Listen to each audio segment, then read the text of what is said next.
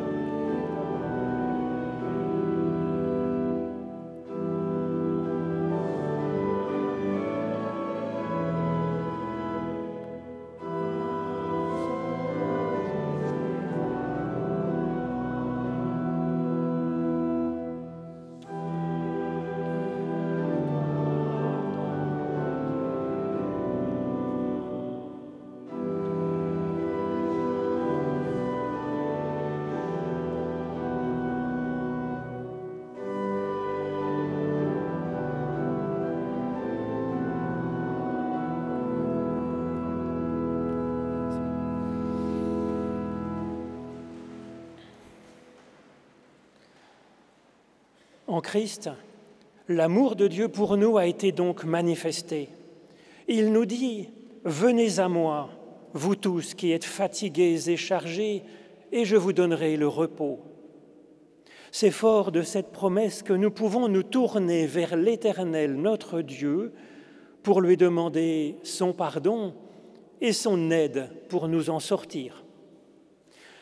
C'est ce que je vous propose de faire en suivant du cœur cette prière de Jonas dans la Bible, qui, du sein de l'abîme, au cœur même du chaos qu'il avait englouti, se met à prier. Dans ma détresse, j'ai invoqué l'Éternel et il m'a sauvé. Du sein du séjour des morts, j'ai crié et tu as entendu ma voix. J'étais dans l'abîme, les courants d'eau m'avaient englouti. Je disais, je suis chassé loin de ton regard, mais je verrai encore ta présence. Les eaux m'ont couvert jusque m'ôter la vie, l'abîme m'a enveloppé, les roseaux ont entouré ma gorge, et j'ai coulé jusqu'aux racines des montagnes. Les barres de la terre m'enfermaient pour toujours, mais tu m'as fait remonter vivant de la fosse. Éternel mon Dieu, quand mon âme était abattue au-dedans de moi, je me suis souvenu de l'Éternel, et ma prière est parvenue jusqu'à toi, me détachant enfin des idoles qui me fermaient à ta tendresse. Alors je t'offrirai des gestes vrais avec un cri d'action de grâce. Le salut vient de l'Éternel.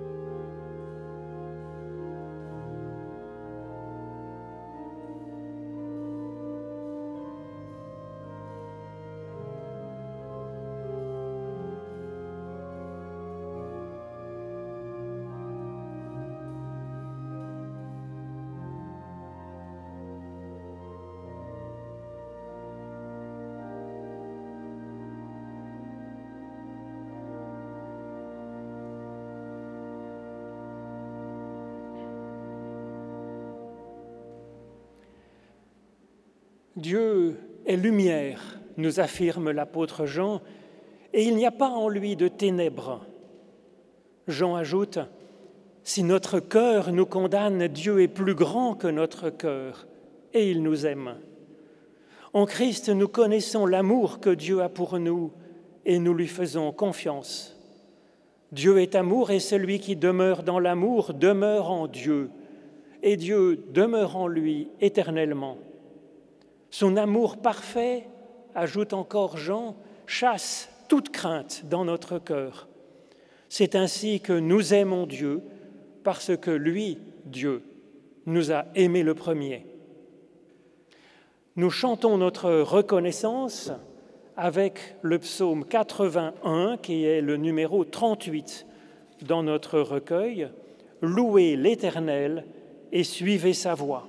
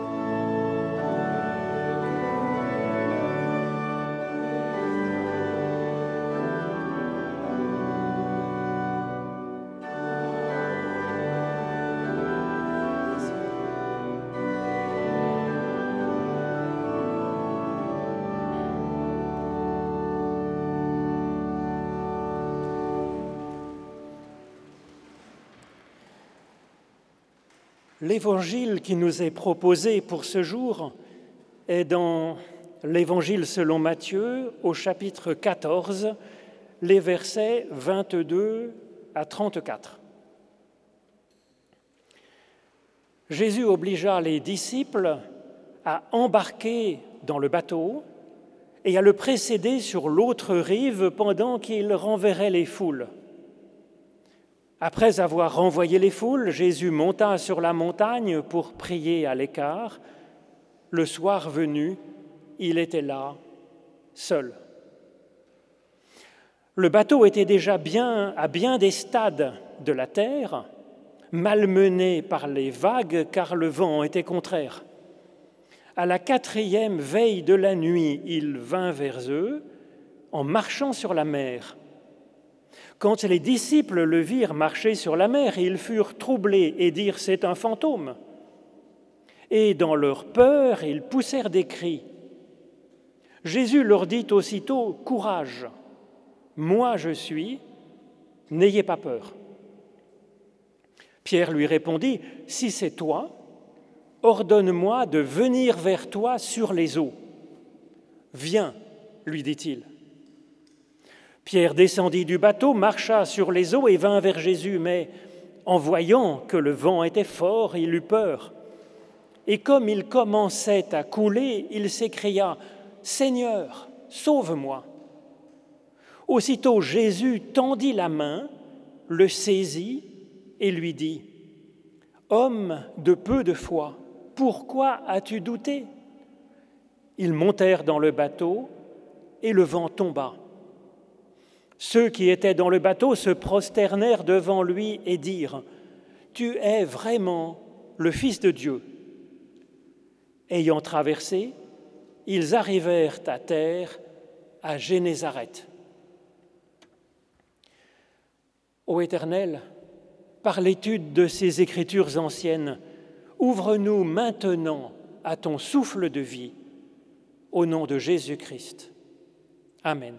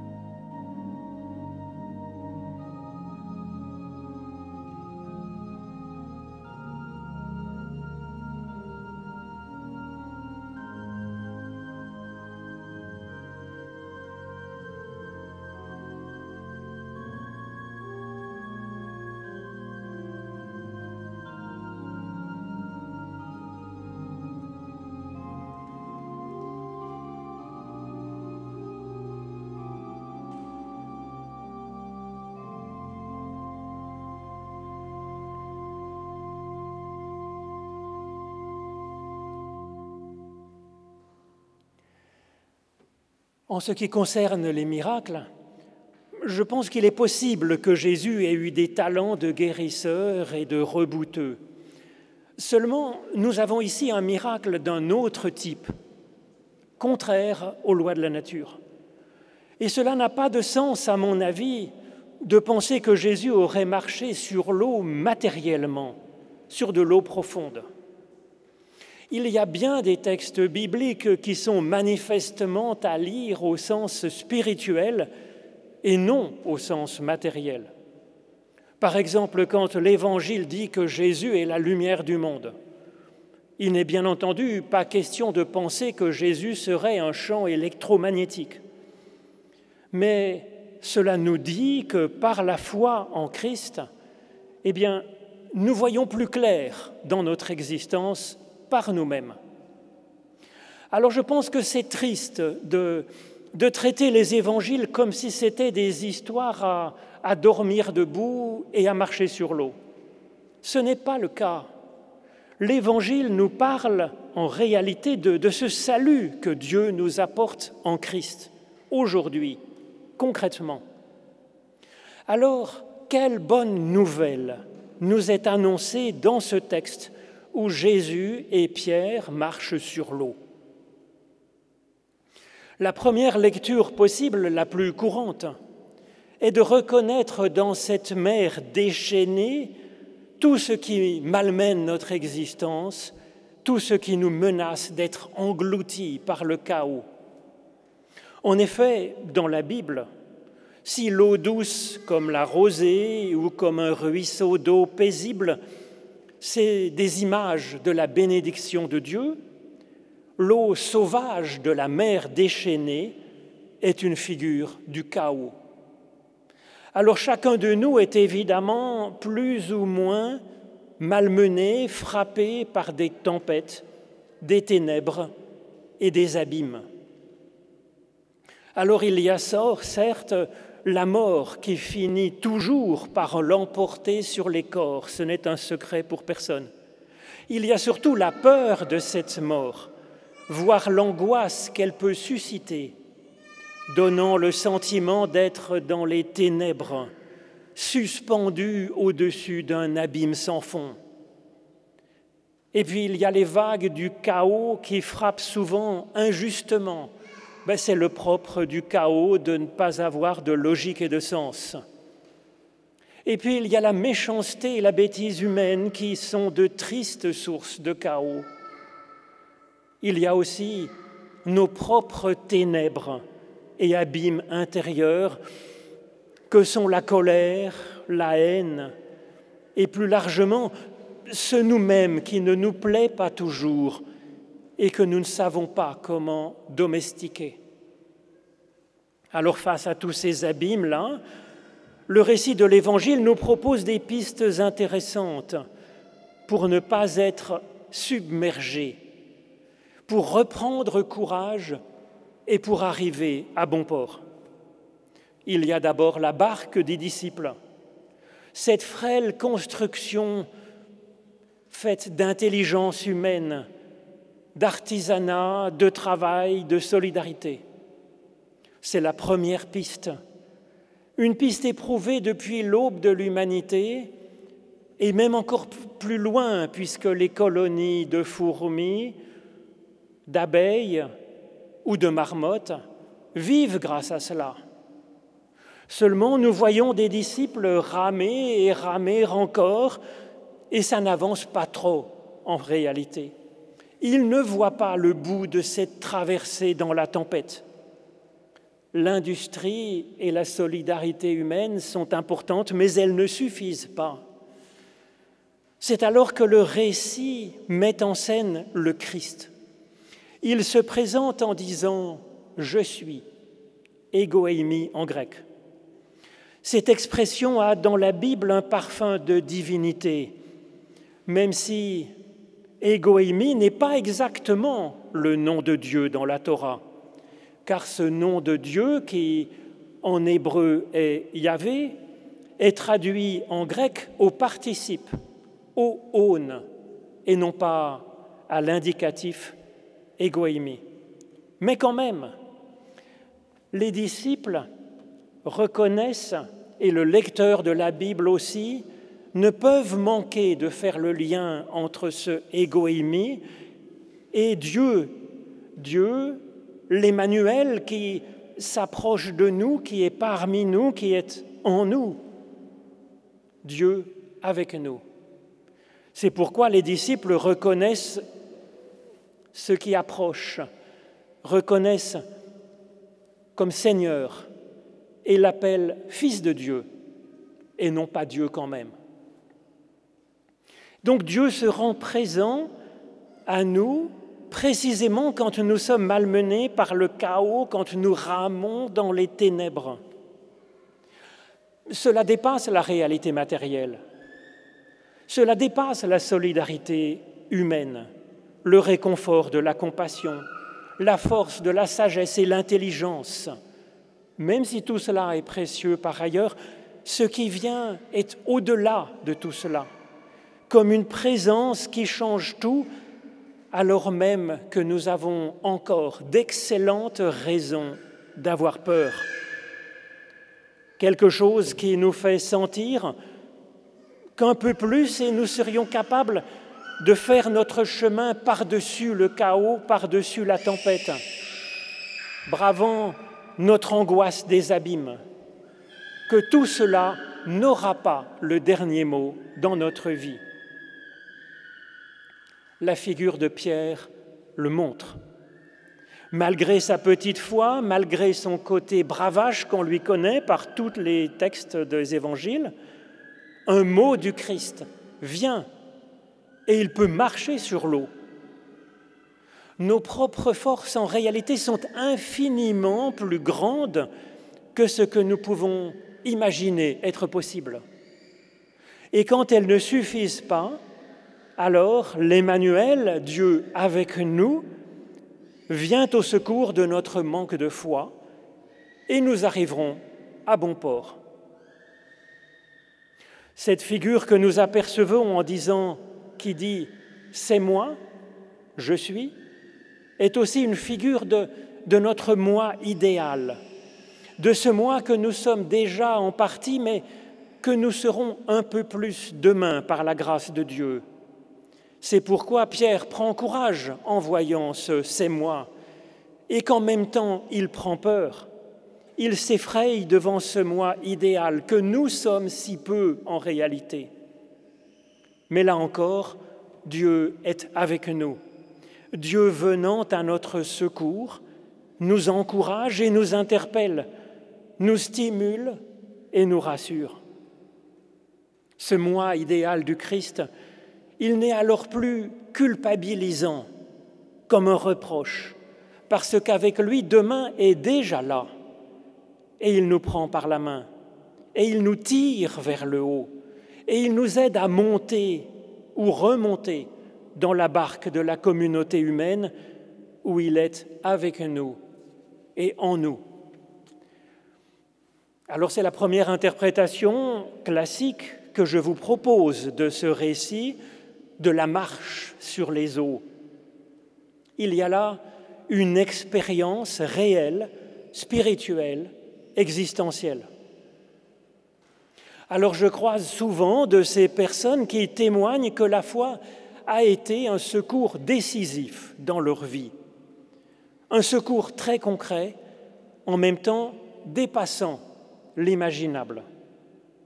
La vie touche alors au miracle. Il y a là bien plus que de la théologie abstraite, bien plus que des idées rassurantes pour face à la fragilité de notre existence humaine. C'est pourquoi je pense que cette forme littéraire du miracle est tout à fait appropriée pour nous dire cette réalité de l'Emmanuel, Dieu avec nous, Dieu pour nous, Dieu en nous. Cela dit, en ce qui concerne ce texte précis de l'Évangile qui nous est proposé pour ce matin, il y a quand même une difficulté dans cette interprétation classique. C'est qu'au début de ce texte, nous voyons que Jésus envoie ses disciples pour ensuite envoie ses disciples dans le chaos dans la tempête euh, enténébrée. Il nous envoie dans cette galère délibérément. Ce texte nous dit même qu'il les, oblige, qu'il les force à y aller. Si cette mer tempétueuse et pleine de ténèbres était une figure de notre détresse, comment imaginer une seconde que Jésus nous y aurait envoyé, qu'il nous pousse à aller dedans pour ensuite les délivrer et faire le malin, montrer qu'il est grand, beau et fort? Cela n'a pas de sens. Christ, jamais, au grand jamais, n'est source de souffrance ni d'épreuve pour quiconque, comme Dieu n'est jamais source de ténèbres, nous dit Jean. Au contraire, bien sûr. Alors, cette première interprétation que je vous ai proposée, elle convient parfaitement à la version de Jésus qui marche sur l'eau dans l'Évangile selon Jean. En effet, dans cette version de Jean, les disciples de Jésus se séparent de lui, sont déçus. Et littéralement, ils descendent vers la mer, ils plongent, ils tombent, et les ténèbres s'emparent d'eux, nous dit l'Évangile selon Jean. Donc nous avons bien dans cette version de Jean une figure de notre faiblesse.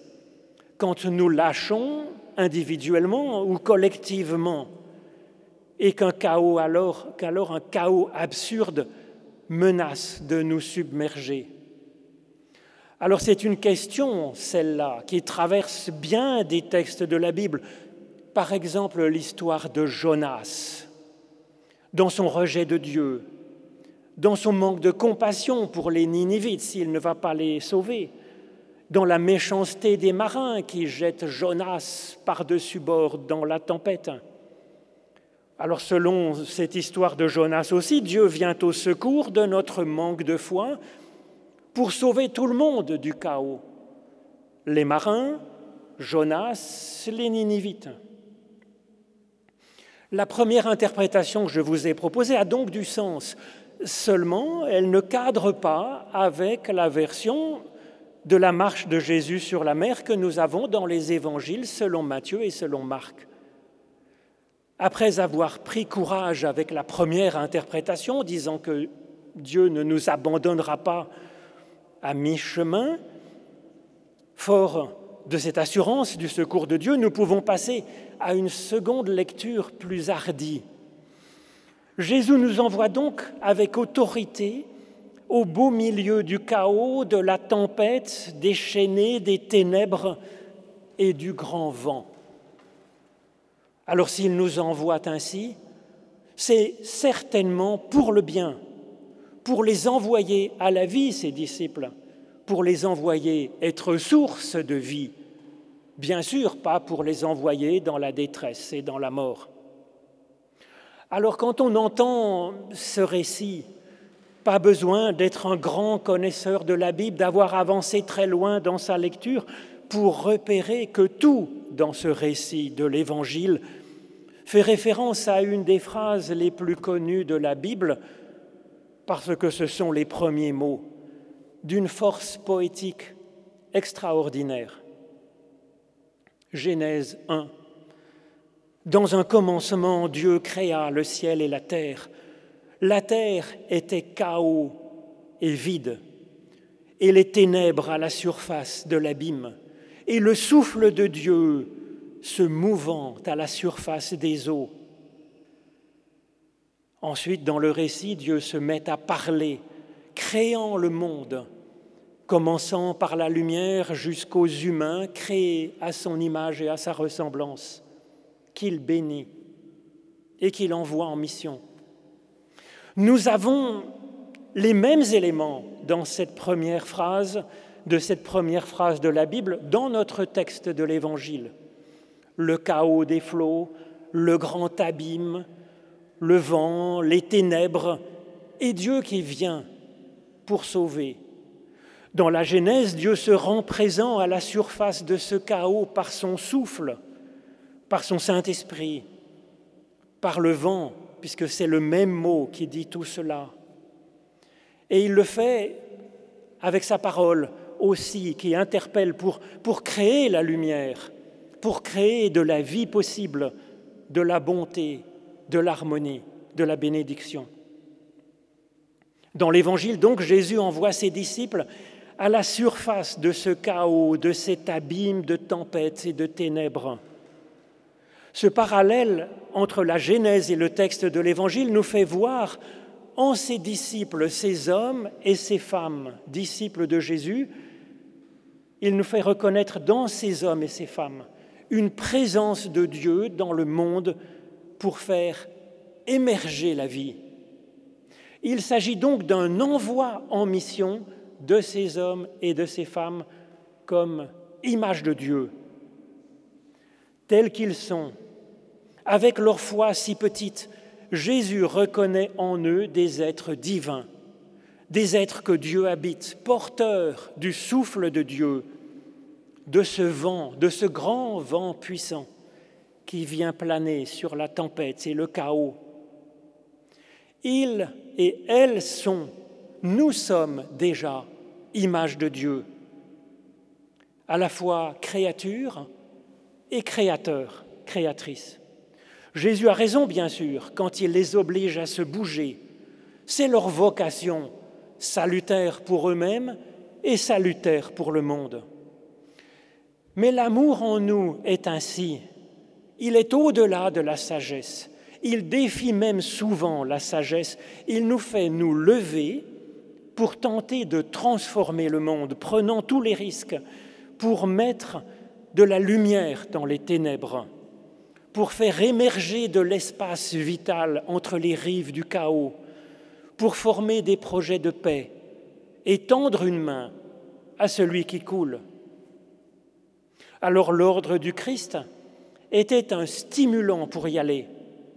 Et Pierre l'a bien compris puisqu'il en redemande.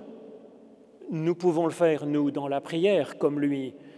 Quand il dit à l'Emmanuel, qui est là? Si c'est toi, ordonne de moi de venir vers toi sur les eaux, dans un mélange de foi et de doute finalement, comme nous tous. Pierre est alors comme le prophète Ésaïe qui s'était saisi lui aussi de l'appel de Dieu à entrer en mission quand Ésaïe répond ⁇ Me voici, envoie-moi ⁇ Et donc oser se sentir personnellement concerné à la fois humain et divin.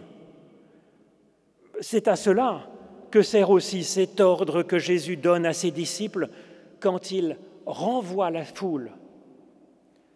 Christ n'est pas le gourou d'une secte, plaçant l'individu sous sa coupe, soumettant la pensée de chacun à une doctrine, à une morale. Au contraire, l'enseignement du Christ libère il envoie pour être soi-même, avoir son autonomie. Et pour ceux qui sont déjà plus avancés, comme ces hommes et ces femmes qui sont déjà disciples de Jésus, il est temps d'agir, de passer du côté passif au côté actif. Et c'est à la fois collectif, puisqu'ils sont dans la même barque, mais c'est aussi individuel quand Pierre sort de la barque il agit alors en humain, image de Dieu, libre, autonome et créateur, maître du chaos. Alors bien sûr à sa mesure, mais réellement quand même. Alors oui, c'est un miracle absolument vertigineux, littéralement. Mais ce texte nous dit de prendre courage et d'y aller franchement, que notre toute petite foi nous rend capables de ce premier pas, et même de quelques autres pas, quelques pas de danse peut-être, quelques pas de Dieu à la surface du chaos. Ce texte nous dit que dans cette vocation, nous ne sommes jamais seuls. Le grand vent, il évoque le souffle de Dieu créateur, puisque c'est ce que nous avons lu dans la Genèse alors nous pouvons le sentir sur nous, en nous et dans le monde. Et puis quand il le faut, Dieu s'approche encore plus au point de nous toucher, de nous prendre par la main. Et puis il y a la barque de notre humanité Dieu nous aide à y trouver notre place dans le corps du Christ. Avec Christ, donc, embarqué avec ceux qui se trouvent là, nous pouvons sentir alors que ce grand vent n'est pas une menace contre nous. Il est alors pour nous, dans cette lumière que nous avons, il est un souffle joyeux qui nous anime et qui est source, de paix dans le fracas du monde. Un souffle avec lequel nous pouvons nous associer au lieu de lutter contre.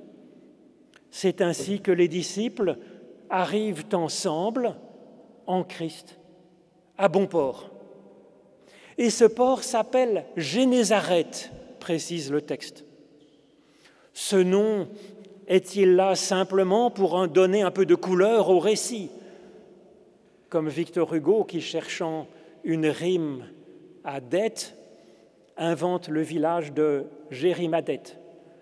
Non, parce que dans ce récit, manifestement composé comme étant riche de sens théologique et spirituel plus que de sens matériel, ce nom de Génézareth, même si ce village existe réellement, n'est pas là pour rien. Alors les maîtres du Talmud juif, dans Bereshit Rabbah, c'est un texte du IVe siècle, lisent Génézareth comme signifiant le jardin des princes. Et puis Saint Jérôme, l'immense érudit qui s'inspire d'Origène et qui a traduit donc la, version, la Vulgate, qui est en vigueur euh, si importante pour les catholiques, tous, ils lisent unanimement Génézareth comme signifiant le jardin des princes, en décomposant Génézareth en Gan, le jardin, et Sarim, les princes. Jardin comme le jardin d'Éden et, et prince comme prince de la paix. Dans ce texte d'Ésaïe que nous lisons souvent à Noël, le peuple qui marchait dans les ténèbres voit une grande lumière. Sur ceux qui habitaient le pays de l'ombre de la mort, une lumière resplendit. Grande joie, cri d'allégresse, car un enfant nous est né, un fils nous est nommé. On l'appelle du nom de conseiller étonnant, de Dieu héros, de Père éternel, de Prince de la paix. C'est ce qui nous est promis cet enfant en Christ et d'être cet enfant en Christ. C'est ce qui nous est promis dans cette traversée, arriver maintenant dans le temps où nous bâtissons ensemble le royaume de Dieu, temps où nous sommes princes et princesses de paix en Christ. Nous y sommes une source de joie pour le monde, pour notre prochain quand il est en train de s'enfoncer dans le chaos, dans les ténèbres et dans l'angoisse. Cette traversée des eaux est une naissance à nous-mêmes. Déjà, nous touchons terre, et cette terre a un parfum de paradis. Dieu nous bénit et nous accompagne dans cette traversée. Amen.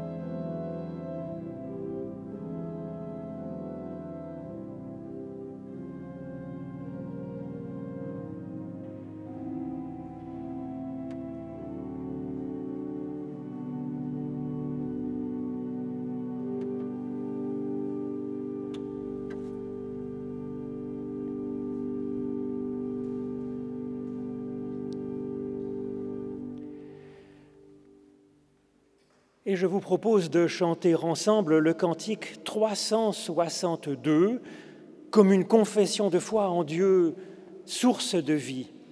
Les trois strophes de ce cantique 362, Les cieux et la terre célèbrent en cœur la gloire du Père, du Dieu créateur.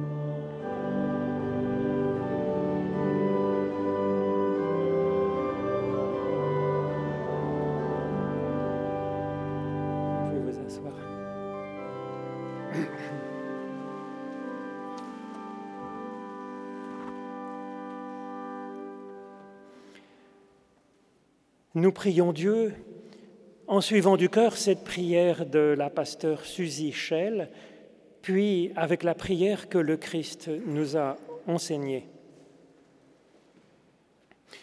Ô Dieu, offre-nous d'espérer que tu viendras nous donner un cœur qui écoute. Offre-nous une attention à l'autre, une attention qui soit porteuse de vie et de joie et viens inscrire au plus profond de nous la mission royale d'être témoin de toi, de ton amour, par le service.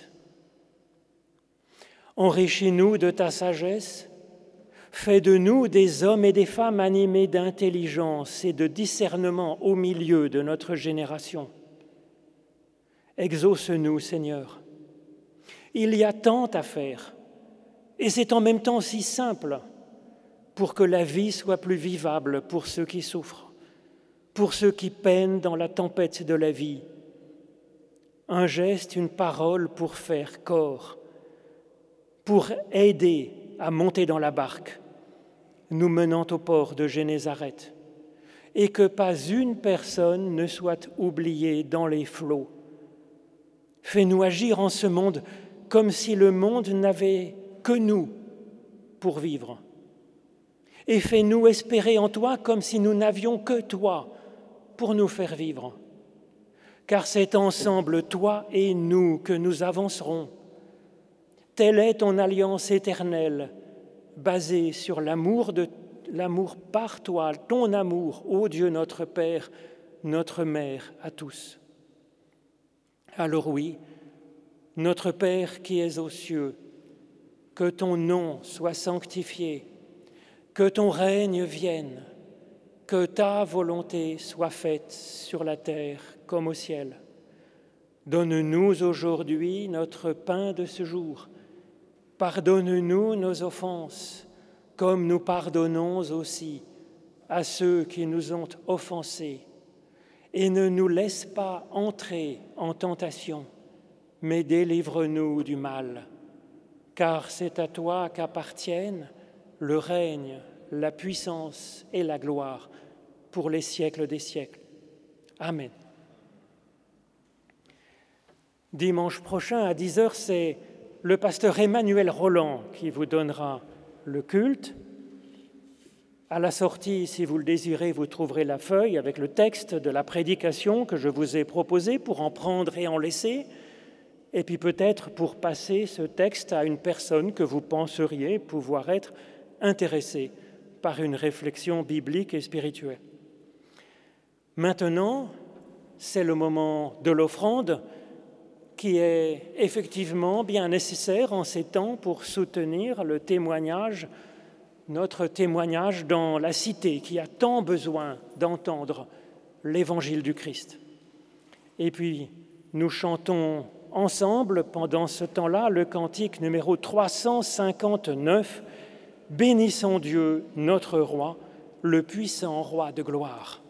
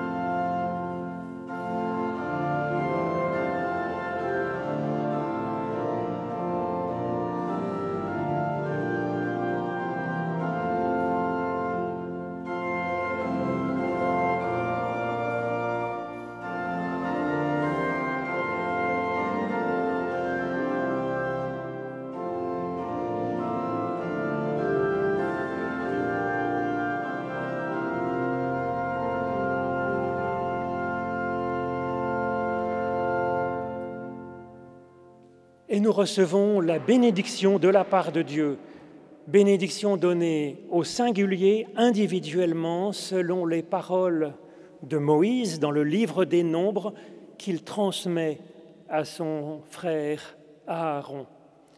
L'Éternel te bénit et t'accompagne sur la route que tu choisiras de suivre. L'Éternel fait resplendir sur toi sa lumière et t'accorde sa grâce l'Éternel lève son visage vers toi et te donne la paix.